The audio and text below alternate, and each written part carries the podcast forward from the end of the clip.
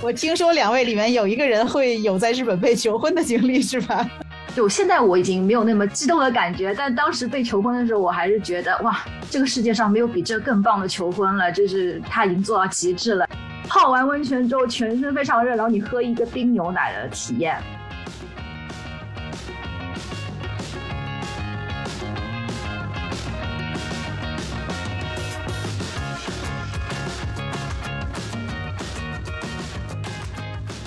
高兴能够请到两位特别资深的旅行者，因为我知道两位应该是多年的好友了啊，但你们可能头一次这个跟跟我在网上聊天啊，所以我先介绍一下，我叫这个 Samantha，也可以叫我 Sam，就我在 Airbnb 也是工作了四年多的时间，然后自己平时呢就是也比较爱去日本旅游，在之前疫情之前啊，但是最近很久没有去了啊，所以今天也是特别高兴，我听说有一个机会可以跟两个资深的这个日本旅行家 能够一起。去交流日本游的一些经验啊，所以我就很积极的报名参加了这一期的节目啊。然后接下来请这个邀请 Carrie 和 Julia 你们来也介绍一下自己。哦，我先来吧，我叫 Carrie，然后嗯，之前在上海工作了十年，然后目前的话是住在伦敦，已经有两年多了。然后之前也是因为。和 Airbnb 有工作上的关系，所以有机会去了很多地方，然后有有很多体验。然后我其实是嗯，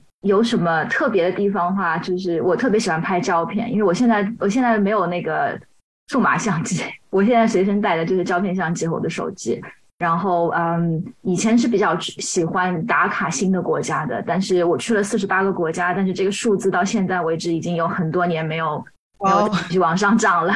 就基本上现在会以在深度的旅游欧洲为主。对，然后大家好，我叫 Julia，嗯，我之前也是有呃是住在上海蛮多年，然后四年前搬去了米兰这样子，然后呃我自己是从呃从事艺术管理行业，但我最大的 passion 就是。旅行，所以当时从上海搬去欧洲，很大一个原因可能因为就是地理位置很好，然后玩起来比较方便这样子。然后在欧洲生活四年的话，不得不说，我最想念的关于亚洲的可能就是日本了。就是以前住在上海的时候，能够非常方便的可以去 日本，对对。所以不出意外，我现今天出现在了这里。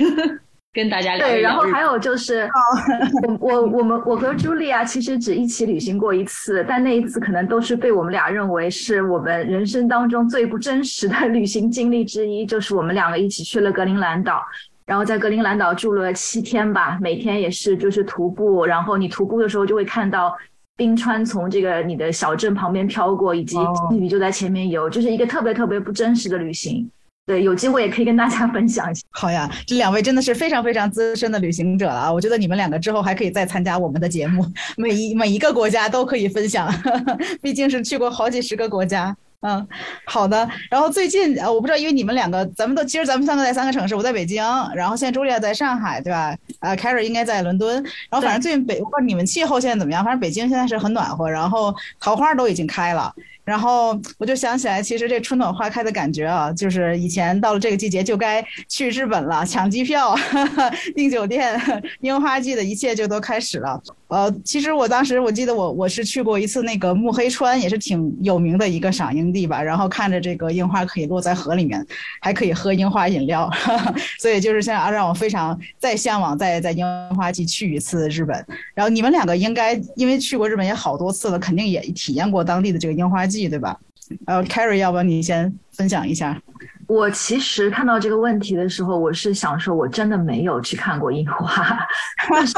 嗯，我既没有看过樱花，也没有看过枫叶，我觉得这是我一个一大遗憾吧。我觉得之后肯定会去，嗯，然后，但是我是有不小心的看到了樱花，是因为我在两份工作之间有大概一个月的时间在日本旅行，然后从大概三月。中一直走到三月底吧，走到三月底的时候就在广岛，然后正好那个时候樱花开了，所以还是有幸算是看到了一些些樱花早期开放的样子吧，就是大家在那个野餐啊什么的。然后其实，在广岛，嗯，你配上那个它有那个叫什么零爆点的那个，就是呃那个样子，然后再加上广岛有一个附近有一个宫岛，就宫岛上面有一个世界文化遗产的呃神社，它是在水中的，然后那个岛上面也有非常多的樱花，对，非常非常美。然后那个岛上 有很多小鹿，然后那个小鹿就是非常野，它比奈良的要野很多，比奈良的还要野。对。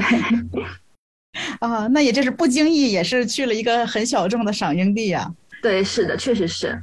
哦，樱花季的话，我可能也是就没有，就是就是专程的，就是计划过一次去看樱花的旅程。但是也有正好在日本的时候碰到是樱花季这样子，所以还蛮意外。然后，嗯，虽然之前看过各种呃，不管是广告啊、电影啊，里面都会出现，但当你真正的站在那一片樱花树下的时候，然后一阵风吹过来，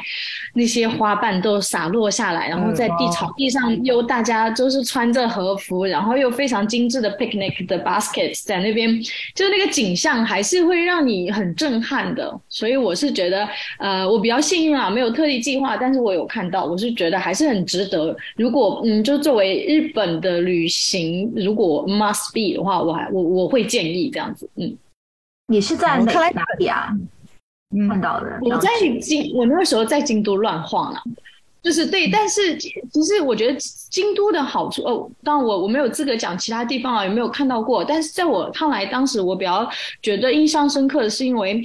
呃，京都因为它的。本身的城市都嗯，就是呃呃历史部分保存的很好，嗯，然后呃高楼啊这些也比较少一点，所以它那个樱花季的时候，就整个的呃这个环境给你的代入感特别特别的好，这是当时我的一个感受啊。就是如果大家喜欢一些比较古典的啊或者建筑啊这种东西的话，呃，比如说你在想说你要去东京看还是去京都看的时候，我我会比较推荐京都一点这样子，嗯嗯。哇，两位看来都非常幸运。其实你们都是没有特意去樱花季，但是跟樱花不期而遇，还是很美好的感觉。更有但是慕黑川在那个照片上看起来真的太美了。我当时是特地去了慕黑川，只开了几朵樱花，然后就对就没有看到。是啊，然后我相信肯定好多人其实去日本。尤其头一两次哈，都是会选择像樱花季，感觉我这可能也是营销做的比较好吧。每所有商家在樱花季都在做营销，所以大家都很想去。那除了樱花季，就是你们两个有没有给，比如说我们，因为其实很多人也是第一二次会去日本嘛，接下来有没有一些啊给他们推荐的比较适合这种初级日本旅行者适应的这种热一些景点呀，或者是一些季节？我其实第一次去日本的时候，那会儿还没有。日本的就是自由行吧，就是二零一零年的时候，然后就是只能去东京，然后跟团，然后当然团他会给你几天的那种自由行的时间。然后我第二次的话是也是因为工作去的日本，然后也是去的东京，然后第三次是去的京都。我自己觉得，其实第最先去日本旅行的话，我可能还是会推荐像东京、大阪、京都这样子比较方便旅行的地方。呃，因为呃，可能在日本，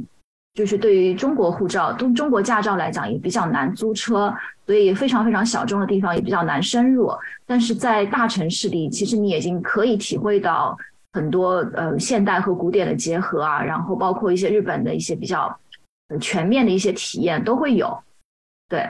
然后我自己觉得，呃，为什么我我昨天在想，为什么我那么爱去日本？就是可能去了十几快二十次，都觉得我还想一直去。我是觉得它对于旅行者来讲，可能是一个比较是一个非常安全的目的地。就是，嗯，这个安全，我觉得是从呃从各个方面来讲的吧。第一是可能你一个人去，你也不会。就相比其他世界上很多地方，你比较不会感觉到那种受威胁的感觉会比较少。当然，我也不敢说任何目的地的安全啊，只是相对来讲的。另外的话，我觉得它的从服务啊，然后呃吃的东西啊，它都会有一个比较比较那个，就像有个标准在吧，就是你觉得你很少很少会踩到大雷的那种感觉。对，这是我觉得确实，的确是，是的，可能是去日本的一个很大的感受吧。然后就会比觉得比较安全，比如带爸妈去或带小朋友去啊，嗯，至少你不会觉得他会给你一些不好的惊吓的那种感觉。对，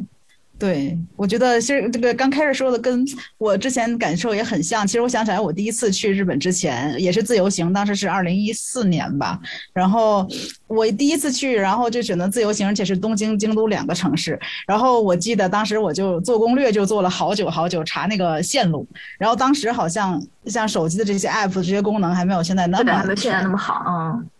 对，然后攻略也没有，现在小红书上什么都有，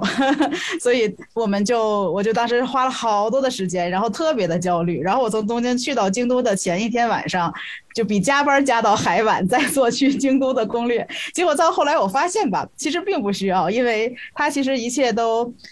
井井有条，对吧？其实你比如说错过了一班车或怎样的，也并没有想象中的这么可怕，尤其是一些大的城市啊。所以我觉得后来我就不太做攻略了。嗯，朱丽叶呢？就是你，你觉得会推荐给大家去哪些？对于第一、二次的旅行者，但就我的经历来讲，我是一个。比较情绪化人，我第一次去东京，好像就没做什么攻略，然后也是毫无准备就去了。去完以后就整个被惊艳到，然后我就立马就回来没多久订了第二次，还是去东京，因为我觉得一次不够这样子。然后去日本还呃东京之外的第二个地方是去滑雪，因为我很爱呃那个户外运动，然后当时就去了 Hokkaido，就去了呃北海道，其实也是完全没做攻略，完全不懂。那我想说北海道肯定滑雪很好，我就去了这样子，然后也是很喜欢，嗯，然后后来就是每年就变成了一个固定项目，每年我都会回呃日本滑雪这样子，嗯，所以我是觉得日本它虽然很小，但是就是。可能对于第一次去日本的人，我会如果你的时间有限的话，我可能会呃，我建议可能会是就是想想看你是一个什么样的人，你想要你最想要看到什么样的东西哈，因为它真的有很多呃 offer，就是从大城市也好，从呃那个自然风光也好，还有历史古都啊，就各个方面都有，所以你要在短时间内，嗯，我是觉得嗯可以选你最想看的东西，然后再去选那个目的地这样子。嗯，的确是个很好的建议啊！的确，每个人不太一样，并且好像日本的确是什么样类型的需求都能够满足。对，然后对，有可能综合一下刚才 Carrie 说的，那就是哎，那更大一点的城市可能对初学者更友好一点。嗯，然后你们两个，其实我当时想，你们两个回忆起来第第二次日本旅行已经是很久以前的事儿了。相信你们最近应该去的很多是一些更。更小众一点的的这个目的地啊，然后我想接下来咱们玩一个游戏吧，嗯，就是我们用这种问答的形式来聊一聊自己去过的一些小众目的地，因为我相信你们去过太多了啊，可能一个一个聊，咱们聊到明天也聊不完。然后呢，我可能第一个问题呢是说，咱们三个都可以说一下啊，你觉得可能去过的最放松或者说最舒适的。一个地方在日本是哪？呃，我可能从 Carry 开始。我觉得是泡温泉，真的是泡温泉。就是去泡温泉，基本上是我每次去日本肯定都会定的行程。然后也去了一些比较著名的泡温泉的地方吧。但是我印象印象最深刻的是。呃，在高山附近的叫奥菲陀温泉，就很很多人会读它成奥菲蛋那个地方，但它其实是陀。我去的那个温泉，它像一个像一个大户人家一样，然后你走进去之后，它就是呃那边很多，它中间有一个客厅，然后上面就会有就地下有炉火，上面就煮着茶，然后周围就铺着那些毛皮啊什么，都是一个休息的场所。然后因为我当时去的时候人不是很多，所以它的那个它有两个温泉，一般是男和女分，呃两个都非常空，就是。都没有人，所以就可以随便走。然后两个是不一样的，一个是木头的，呃，然后一个是石头的。一般它好像日本的温泉都会都会这样子分。然后它到时候会会互换男女，就是你可以既可以享受到那个一般是橡木或者柚木的那一边，又可以享受到非常自然的石头堆砌起来那一边。然后因为我是二月份去的，然后嗯，可能大家知道，就是日本的北陆下雪是非常厉害的，就是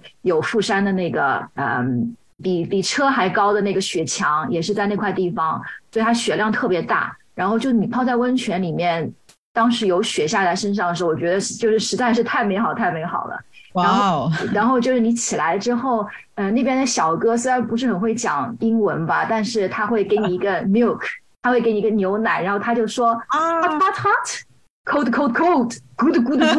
那种，我就觉得超好笑。然后他们那边特别就是喜欢。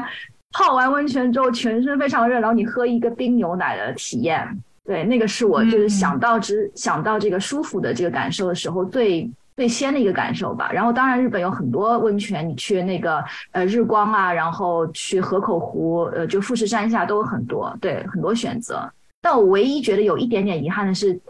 京都，如果你不花大价钱的话，可能那比较难泡到好的温泉，因为它可能不在温泉口上或者怎么样，就是可能那个泡温泉的呃著名的地方，比如说像那个九州的大分啊那边也也都有，但我还没有去过九州，对我还没有去过九州和。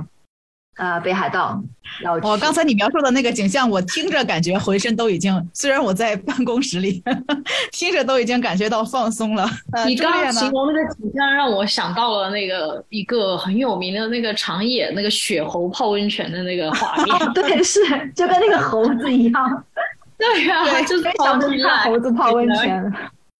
哎，你有去看那个猴子泡温泉吗？我没，我嗯没有去看，因为但那个好几次呃离我滑雪的地方很近，它在长野，嗯，我没有去看，嗯，我印象比较深的日本泡温泉的呃是在呃神户旁边叫有马温泉。哦，然后这个对这个我也知道很有名，很有名。对对，这在日本也是属于就是三大最古老的温泉之一，上海蛮有名。因为它那个地方呢是，呃，我当时去那边是因为我看到一张照片，因为它在神户旁边那个山上，然后那个呃那个景色就是很美，又有山，然后下面又有海。然后我去泡，当时我看了一下，它那个温泉的特色呢是，呃，它分一个金泉和银泉，就它那边的矿物质特别的呃丰富。但是呢，我泡的那个经历没有你那么的舒适，因为我当时看到那个金泉的时候，有点被吓到。这个矿物质也太丰富了，就是就感觉好像是这金一锅鸡汤那种感觉。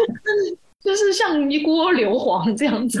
但我当时我就有惊艳到。但是泡完以后，你的皮肤真的是会有感。日本的温泉就真的是是真温泉，就是呃这一点的话，我觉得在在国内真的比较难体会到，就是它的那个呃矿物质真的是很丰富。还有一次，刚才呃 Carrie 也说到，其实日本就是一个你可以跟谁都去旅行的地方啊，可以自己去，可以情侣去，可以跟爸爸妈妈去这样。所以我也有带我妈妈去，然后我们当时时间比较紧，就在东京附近泡了一下，就去了一个箱根，但是整个感觉是很好，我妈妈也是很喜欢，喜欢这样子。嗯，我可能就唯一一次就是特地去泡温泉，也是去的箱根，也的确是很舒服。就虽然是去了，我基本上是个打卡型的游客，去了大永谷吃那个黑鸡蛋，还有吃它那个黑炭一样的冰淇淋，满嘴都是黑的。但是那个温泉也的确是很，就是它就专门的，就是那种古日式的、很古老的那种温泉酒店，然后。说好说说完了这个放松的，我们接下来再说说好吃的。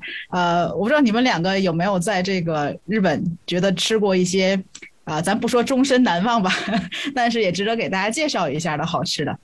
呃，我可能先说一下，抛砖引玉一下。嗯，我可能就是觉得，呃，是当地的海鲜比较好啊，所以之前肯定去东京的话会去筑地市场，然后后来就是去过一次那个。专门出金枪鱼的和歌山县的一个叫黑潮市场，它也是有那个金枪鱼的解体秀，就可以去吃那个那个金枪鱼。然后我当时也是，我我头一次知道那个金枪鱼其实这么大，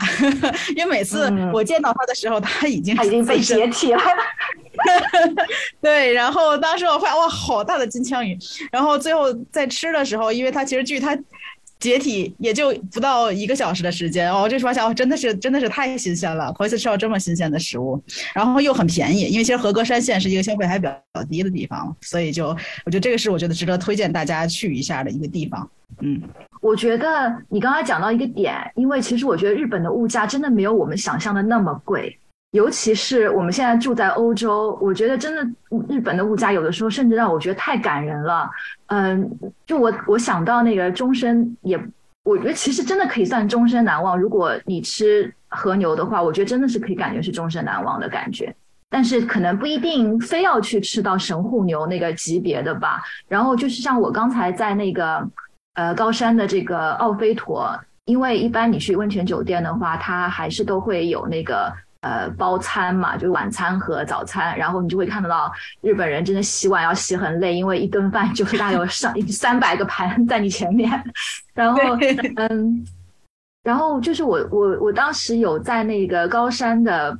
一个，就是在路上走着看到一个小店走进去，他们也不是很会讲讲日文，然后啊不会不是很会讲英文，然后我就看到他们有一个在叶子上烤的牛肉，是他会给你一个烤炉，然后他会在上面放一些大的叶子，然后我也不知道为什么这个叶子不会烧起来吧，反正它那个就是它是飞驼牛，也是一个比较有名的和牛的品种吧，在上面烤的，我就是觉得真的是是终身难忘的感觉。然后人间美觉得很感人的是，在那个金泽的晋江厅市场吃的一碗海鲜冻，里面有好多种刺身，然后大概合人民币五十多块钱吧，可能五十八块钱这样子。然后我我国内点外卖也下不来吧？真的我就觉得至今难忘，就是觉得这个这个性价比也太高了，对。然后有有一个终身难忘，但我不觉我我不知道它是好的难忘还是不好的难忘，也是在高山吃到的。呃，是他们有一个喝清酒的办法，是他们把炸好的鱼浸在清酒里面，然后你就先喝酒再吃鱼，所以你就可以喝到鱼味的酒和吃到酒味的鱼。很。神，很神，但是那个味道，我觉得可能不是每个人都能都能接受的味道，包括酒，包括鱼，都会 有一些奇怪的 感觉。对，跟我们泡杨梅酒是一样。啊，对，是的，嗯，我觉得在日本真的，如果你是一个吃货的话，真的是掉进天堂，就是嗯太多太多了。所以我觉得我，嗯，可能只没有办法说终身难忘嘛，但是就是几样很小的东西，让我觉得可能是看起来超不起眼，在其他地方你都不会多看一眼，然后你在日本。你不经意在街头吃到，然后被惊艳到，这样的体验我还蛮多的。呃，就两个例子，我现在印象比较深刻。一个是呃一个很简单的东西，egg salad sandwich，那个就日呃很多地方都会做，用那个鸡蛋啊嗯做成啊 salad 便利店里经常吃，啊，便利店也会有，对不对？然后日本的咖啡里面也会有。然后有一次呢，呃，反正就是经过呃浅草那边，然后有一家店，它就一个小窗口，然后它只卖一样东西，它只卖这一样东西，然后我就很好奇，我就去买了一个，然后吃完以后我就被惊艳到，这是我。如果说大家去日本旅行的话，像我就会这样。如果我看到这家店它只卖一样东西，那你想说多自信啊？我一定要尝一下。对，然后一般来讲，一般来讲还是结果还是很不错的。然后后来我又在银座呢，去一家呃呃，这个是我朋友带我去，是一个咖啡店。然后他们那个咖啡店已经是家族经营了呃三代人了，他们只卖两种咖啡，就是两两种咖啡，就是不同的咖啡豆的美式咖啡，就是嗯，其他什么都没有。真的，他开在银座，租金这么贵的一个店，他什么都不买。这个就是日本的那种匠人精神做出来的东西，就是让你会觉得，可能就是味道确实肯定是很不错的，但是还有这种精神会让你觉得吃了更加难忘。刚才我回想一下，这两个东西是我还印象蛮深的。这个 tips 非常有用，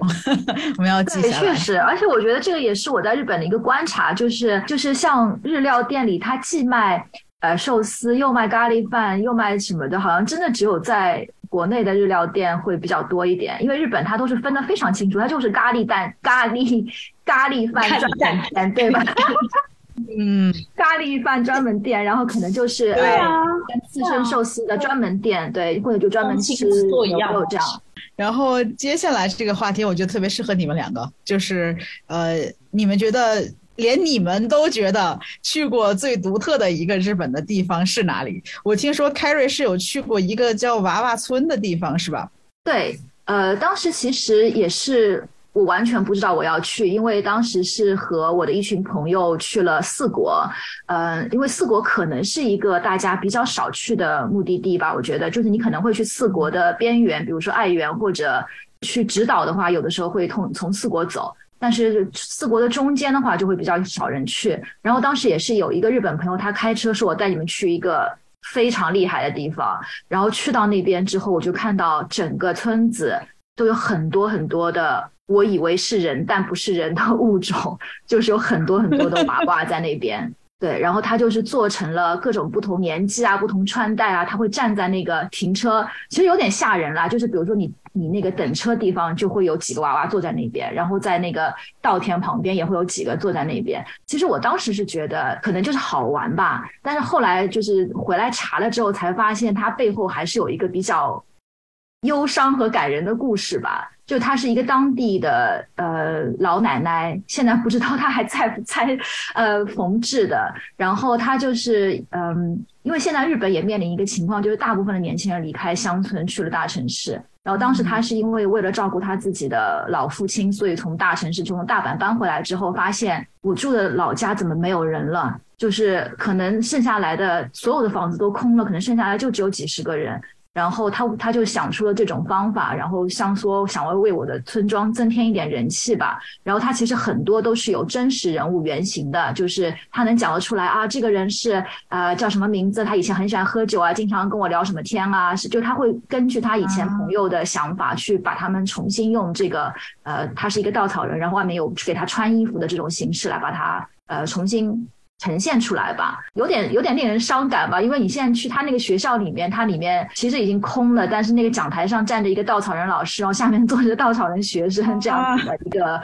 一个地方。对，现在现在那个地方娃娃已经比人多了，他好像坐了三百多个娃娃，但可能剩下来只有不到三十个居民吧，是蛮有意思的，在那个四国的深山里面，对，就是觉得大家如果有机会。呃，比如说可以自驾的话，其实我觉得还蛮推荐去四国的。四国另外还有一个非常有名的，就是跟那个呃西班牙、法国的朝圣之路可能齐名的另外一个有空海大师的八十八座庙的一个四国的朝圣之路，就是他走一圈，然后是一千四百多公里。你在四国玩的时候，经常会看到有就是这些。呃，信徒其实有很多老外，就是他们穿着白衣服，然后带着一个斗笠，就是在那边走这个朝圣之路的。所以四国也是一个充满了这种独特景点的地方啊，感觉。嗯，我我感觉跟嗯 Carrie 比起来，我去的地方都很很大众。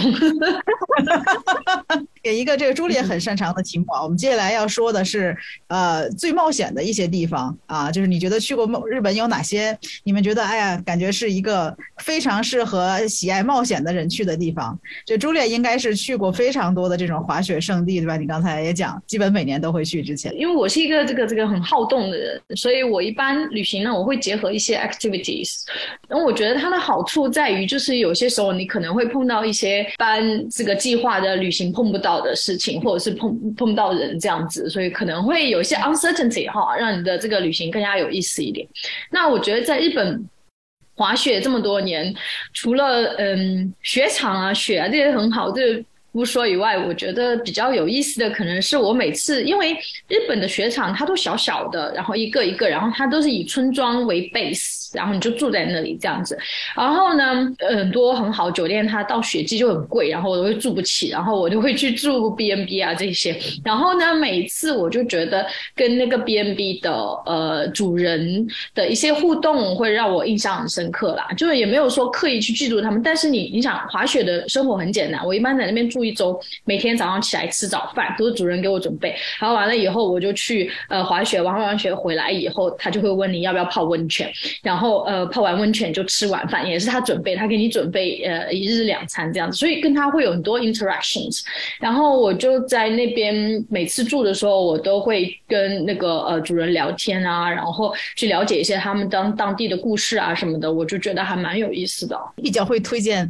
就是哪些滑雪场？你觉得你去过的比较好的？我去过的呀，呃，如果说你想要滑完雪以后晚上生活还比较丰富哈，然后呃多一点活动的话呢，我会推荐呃 Nozawa Onsen。那它是在它是在长野，那它本来就是一个那个住的地方呢，Onsen 就是温泉嘛，然后它住的地方呢，它就是一个 Nozawa Onsen 就是一个温泉村庄。那它到现在为止呢，还保留了以前村庄的这个泡温泉的习俗，它有免费的温泉可以泡，就是它的村庄里。里面其实那个温泉在以前就是村民的澡堂嘛，对不对？他们就是去洗澡嘛。然后现在这些温泉都还有保留，然后基本上，而且他们对外国人也开放。你滑完雪回来以后，就跟村民一样，拿上你的那个呃，一拿一个小桶，然后拿上你的换洗衣物，然后你就去这个村口的这个澡堂 去泡温泉。然后里面也都是村民，然后很有意思。然后你你当然你去的话要小心，要观察一下他们的一些 unwritten 的一些 rules 哈，什么事情能做，什么事。不能做，反正就是要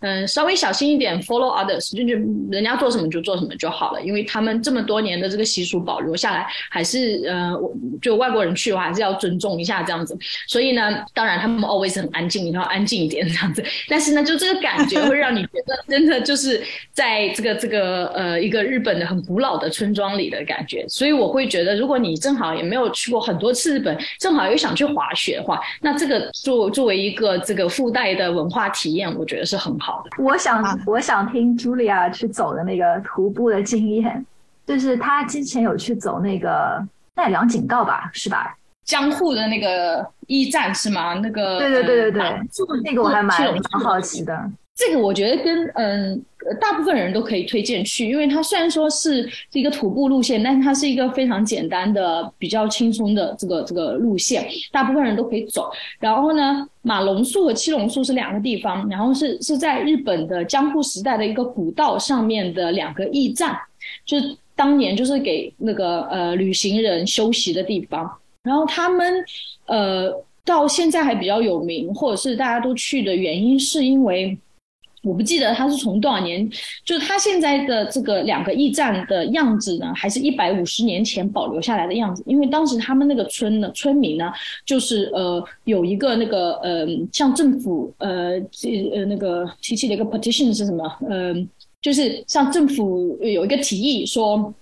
我们这里不接受呃任何的改变，然后要保留原样，所以当时呢就还真的保留下来。所以你到现在去看，就相当于能看到一百五十年前江户时代的那个时候的村庄和驿站的样子。所以呢。嗯，它这个路线呢，而且是一个比较成熟的徒步路线。然后你过去的话呢，基本上它两个驿站之间就是十公里，但是呢，我们是走走停停，走走停停，中间还有很多可以休息的地方，可以看的地方，所以呃，差不多花了一天时间，然后正好，嗯，然后也不需要住在那里，你可以就是从名古屋过去啊，或者大阪过去都很方便。这个听起来除了滑雪，还有一些这个日本队伍。我忽然想到，其实以前呃我去和歌山那边也可以去走那个熊野古道，但是后来我只是开了一个头，后来就没有走完。应该就是除了滑雪，日本如果你不去这么寒冷的地方，也有一些这种可以徒步的古道的路线可以选择。啊，我们刚才其实说了一些这种稍微富有冒险精神的地方。呃，我相信其实日本有，因为大家也经常看各种日剧什么的哈，也感觉也会是一个比较浪漫的地方。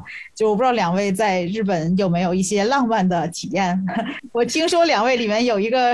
有一个人会有在日本被求婚的经历是吧？呃，是我 举手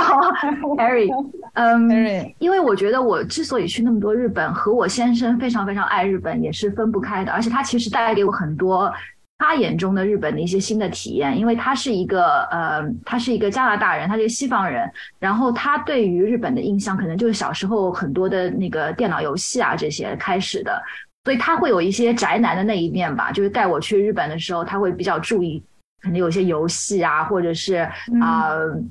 就是那些动漫的东西。但他也是演员嘛，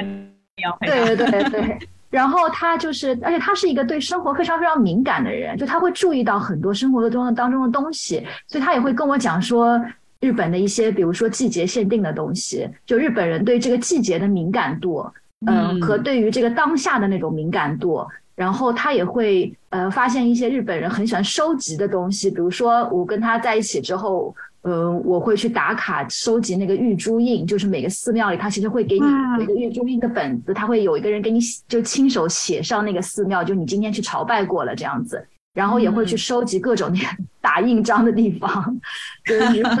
对，我觉得日本这点真的很神。如果你是在高速公路上面开的话，你呃，其实它在每一个休息站。它都会有一个印章，然后那个印章就是以当地的这个呃，像是名胜古迹或者是风土人情或者是什么特色特产之类为为主题吧，它会设计一个印章，然后你就可以收集。然后日本人还真的为这些印章做了很多很多小本子啊什么，就是我觉得到日本之后你就会发现，我到处都可以盖个章，这里盖个章，那里盖个章，这样。对，所以他就是一个也是非常爱日本的人吧。所以呃，然后我们在第一次约会的时候聊到了一部我们俩都非常非常喜欢的电影，叫那个。Lost in Translation，迷失东京啊，我也看过那个啊。然后就是那个电影给我们对于这个现代人的感情可能特别的有有感触吧。就现在我已经没有那么激动的惊激动的感觉，但当时被求婚的时候，我还是觉得哇，这个世界上没有比这更棒的求婚了，就是他已经做到极致了，以后啥都可以不用做的那种。呃，他当时是骗我去东京，然后他已经订了那个。呃，就是当时电影主人公住的那个酒店，就是东京的博悦 Parkaya Tokyo，然后还跟我说，然后呃，就还给了我一个假的地址，然后呢就开车带我绕了好大一圈呢，一转弯我就看到这个 Parkaya，然后住进去之后，呃，他当天晚上还也订了那个，就是他们喝 whisky 的那个酒吧，就是呃在顶楼，我记得那个，呃，然后找了一个澳大利亚的摄影师给我们拍照。我当时心里就觉得好像有点不太对，对，然后就他呃还他还收集了很多这个迷失东京的剧照，说想要我们拍这个这个感觉啊那个感觉啊。当然我也不是 Scarlett Johansson，然后他也就是很胖这样。所以最后也当然也没有复制复刻出那个感觉，但是我觉得这个是一个挺有心的举动吧，就挺有意思的。然后其实求婚的地点是在呃新宿，就是他们唱 K 的那一个那个卡拉 OK，呃，就当时还挺有挺好玩的，就是因为他打车说要去这个卡拉 OK，但它是一个连锁，然后呃。诶，他是我们是涩谷还是新宿？完了，我都忘了。Anyways，那个呃，出租车司机就去了另外一家，他就跟出租车司机说不是这家，我只要去只有那一家。然后出租车司机说为什么不去这家？这家还更大更新。他说不行，我一定要去那一家。然后后来我们就去到那边之后，我就看到那个包厢门口上写着说 Lost in Translation 是在这里拍的。然后呃，其实他就是在这个唱歌的过程当中，可能就唱了一首情歌的过程当中。呃，求婚的，然后他其实是一个，就对，是一个 lost in translation 的这么一个 scene 的求婚场景吧。呃，我觉得可能对于没有看过这部电影，或者是没有经历的、没有经历这一切的人，会觉得哦，可能我希望一个很盛大的求婚或者怎么样。但是我觉得这个属于我们两个之间，好像只有我们两个知道它的它代表什么和这个秘密的感觉，就会觉得我我是觉得特别特别美好，对。有摄影师也很盛大了，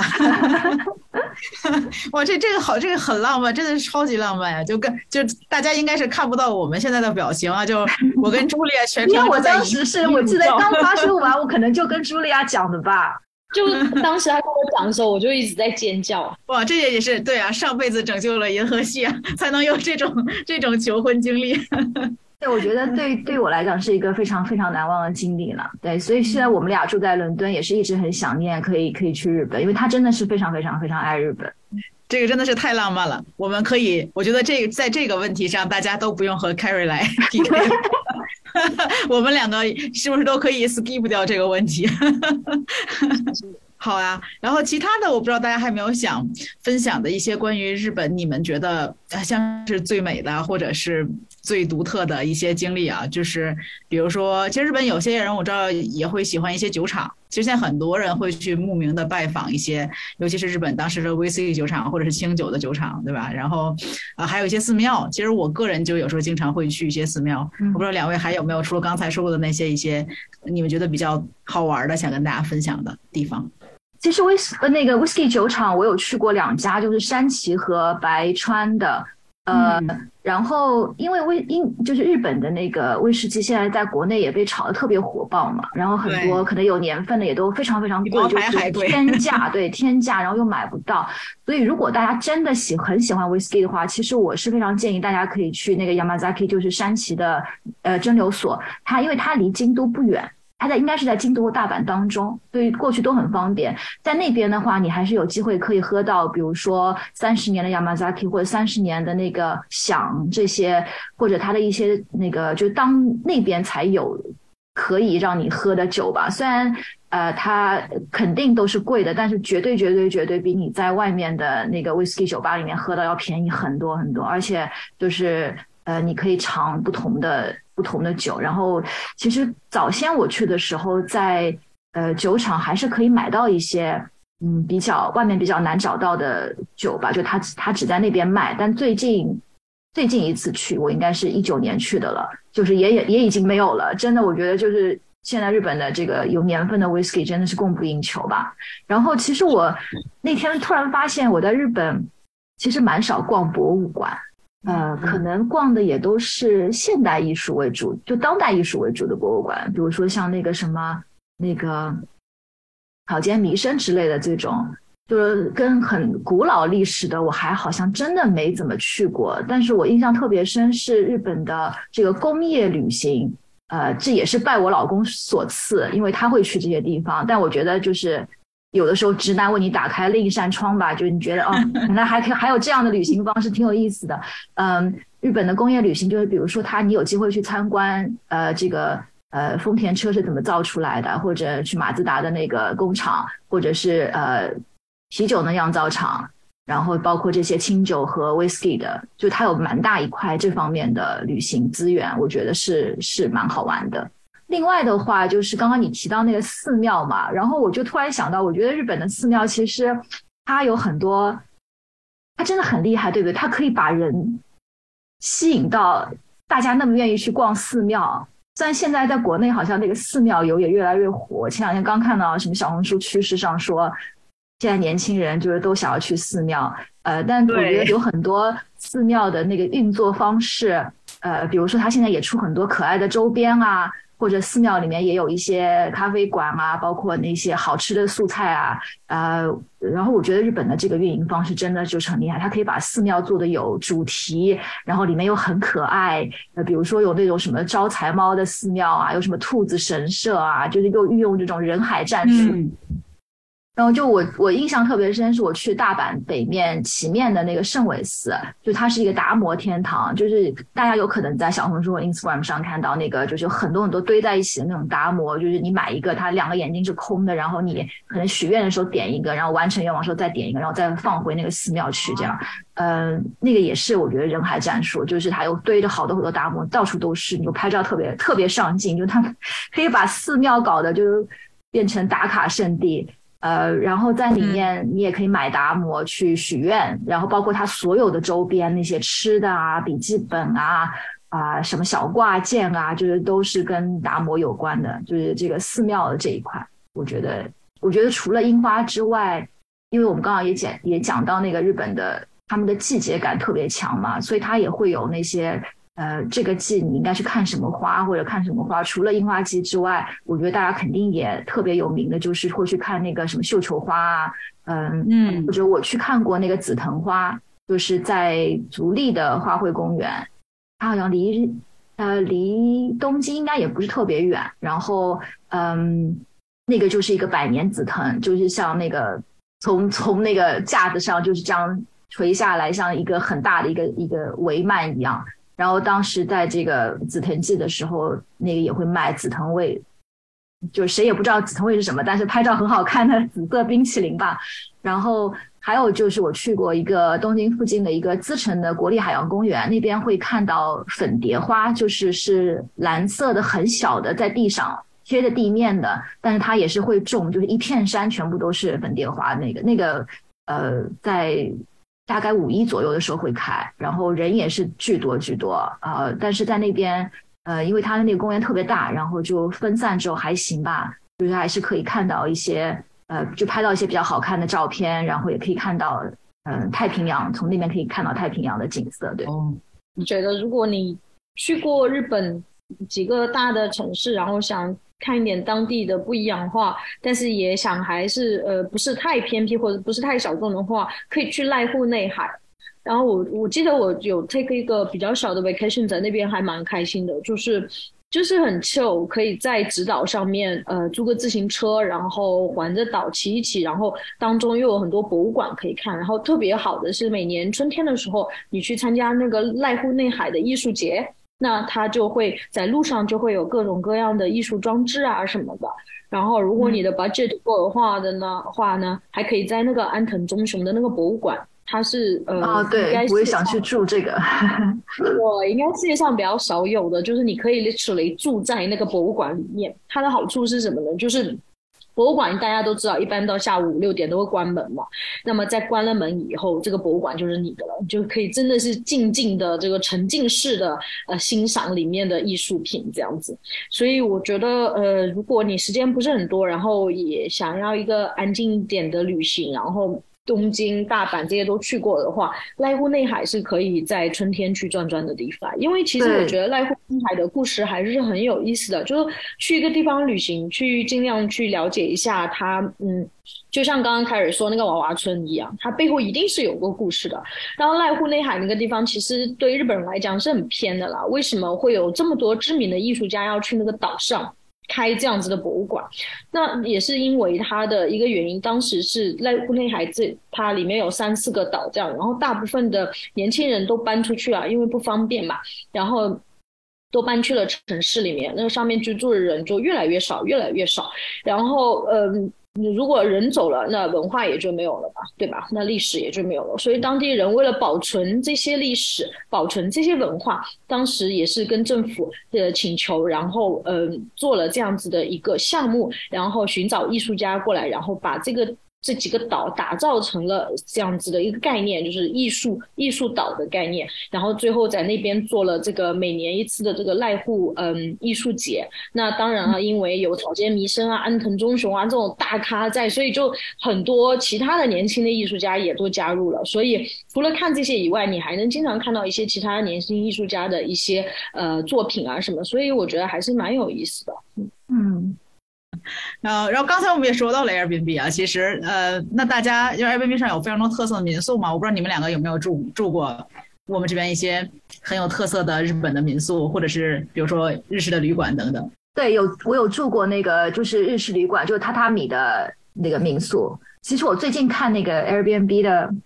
微信，我有被安利到一个呃博主去的在山口的这个民宿，虽然看起来很偏僻，但是我觉得那边的那个那个房东特别有意思，就是他一对年轻夫妻，然后选择去乡下过这个老年人的生活，然后他们对于一些金钱和这个生活的看法也非常的哲学，然后就会我觉得在日本可能呃有些乡下的地方你会比较容易遇到这样子的生活方式吧，就他会给你一个不同不一样的生活方式，然后我现在比较想去的是。住一个寺庙吧，就是住在寺庙里的那种寺寺宿，对，嗯，对我也想要去那个，嗯，我觉得那个应该很赞，嗯，然后正好结合刚才 Carrie 说的四国的那个寺庙的徒步吧，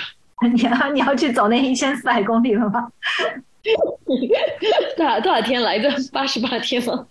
没有八十八个寺，它寺大有小的，有些它可能只剩下一个就是遗迹这样子，好像四十四十多天，四四五十天一般人走，我记得。其他的日本的，我住过很老很老的那种，呃，也是呃山里面的那种民宿，就是它的整个的房子的架构还是保存以前那种木质的非常老的那种架构，走走两步就会有声音那种。但是我每次都会被他们的园林。这个这个美道就是他们的那个呃屋子后面的那个房子都是很朴素的，就外面看上去超朴素，然后进去以后它的细节保存的很好，这么多年，然后园林也都非常漂亮。嗯，这个我觉得这是日本的一大特色了。对，其实所以我们最近应该也是有比较多这样的房子可以欢迎大家来尝试，能够体验到很地道的日本的风情。嗯，那好，我们其实刚聊了好多了，就是最后一点时间，呃，你两位有没有一些建议？然后接下来应该会有很多的人，我最我看最近，呃，机票这个航班啊等等的也开始陆续都恢复了，我估计春暖花开了，或者到了暑假，越来越多人会去到日本。你你们对于呃疫情后首次去日本的大家，你觉得有什么想要给大家的一些建议？就赶快去啊！对，我觉得不管，我觉得是不管你是以什么形式的旅行，你都会觉得它有它有它有符合你要求的那一部分，它有满足你的那一部分吧。然后就是，如果如果真的第一次去的话，可能还是东京、京都、大阪这样子的主要城市为主。然后，然后想要呃稍微走一些不走寻常路的那些那些行程的话，就是。它周周边附近也都会有一些小的地方可以去，然后那个因为交通网也特别发达，坐一个呃火车可能就很快就到的。比如说东京，你可以去，当然很多人会去镰仓啦，但镰仓也其实也找得到很多呃更小众的地方，然后或者去日光或者穿越这样的地方。然后如果大阪的话，就嗯大阪京都的话，就可能可以去宇治啊，去吃个抹茶，呃这样子的一个 day trip 之类的。我的感受，不好意思，我的建议 always 不是非常的具体，不是很有 很 practical。但是我的这个一个感觉就是，作为一个在美国和欧洲，在美国住过，然后现在住在欧洲的人来讲的话，我想说的是，如果你们现在居住在中国的话，一定要 take 这个 advantage，因为从中国去日本那真是太方便了，就是。就刚刚开始我也讲了，我在欧洲我会很想念日本，然后我美国朋友他们也都是就就日本对他们来说就是一个非常遥远和非常贵的地方。但是其实你如果从中国去的话，航班又多，然后嗯呃文化上又接近，然后呃呃这这个你在路上呃你不管是文字啊什么，其实你你对你来讲是一个很容易非常 accessible 的一个 destination。然后就像。Carrie 刚刚说的，不管你什么主题的呃旅行，不管你跟谁去，你都能找到你想要的东西。所以我的建议就是赶快去。好呀，那也感谢今天两位的时间。我觉得其实今天我们说了超级超级多的。可以去的好玩的地方，然后这个我觉得需要让我们后期的同学把这些地方总结起来。我觉得否则这个听着的这些听众会非常的着急，不知道要立刻已经听了这些地方，觉得又浪漫又独特又好吃，然后就是可能光听不知道具体在哪。所以我们烦请这个后期编辑同学辛苦给我们整理一下，我自己个人也非常想知道。好的，那今天感谢 Carrie 和 Julia 的时间，我们就先聊到这儿，然后也希望大家赶快自己的日本旅行开始把机票订起来，房子订起来。好的，谢谢，谢谢，谢谢，谢谢 Carrie，拜拜，拜拜。